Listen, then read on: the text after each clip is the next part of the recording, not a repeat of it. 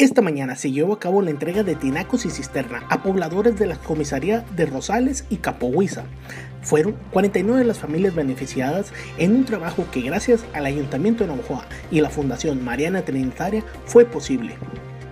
Las autoridades de Nuevo León dieron a conocer la muerte de una mujer de 38 años, la cual falleció el pasado martes 24 de mayo, luego de que su teléfono celular le explotara en el rostro mientras se encontraba dentro de su domicilio.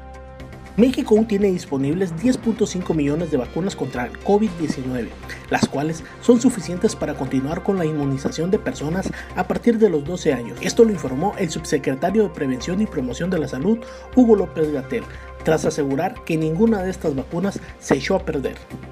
La Fiscalía General de Justicia del Estado de Sonora inició una investigación y realizará las actuaciones y peritajes correspondientes luego de recibir una denuncia donde un joven con capacidades diferentes fue agredido por elementos de la Guardia Nacional en la comunidad de Bacabachi.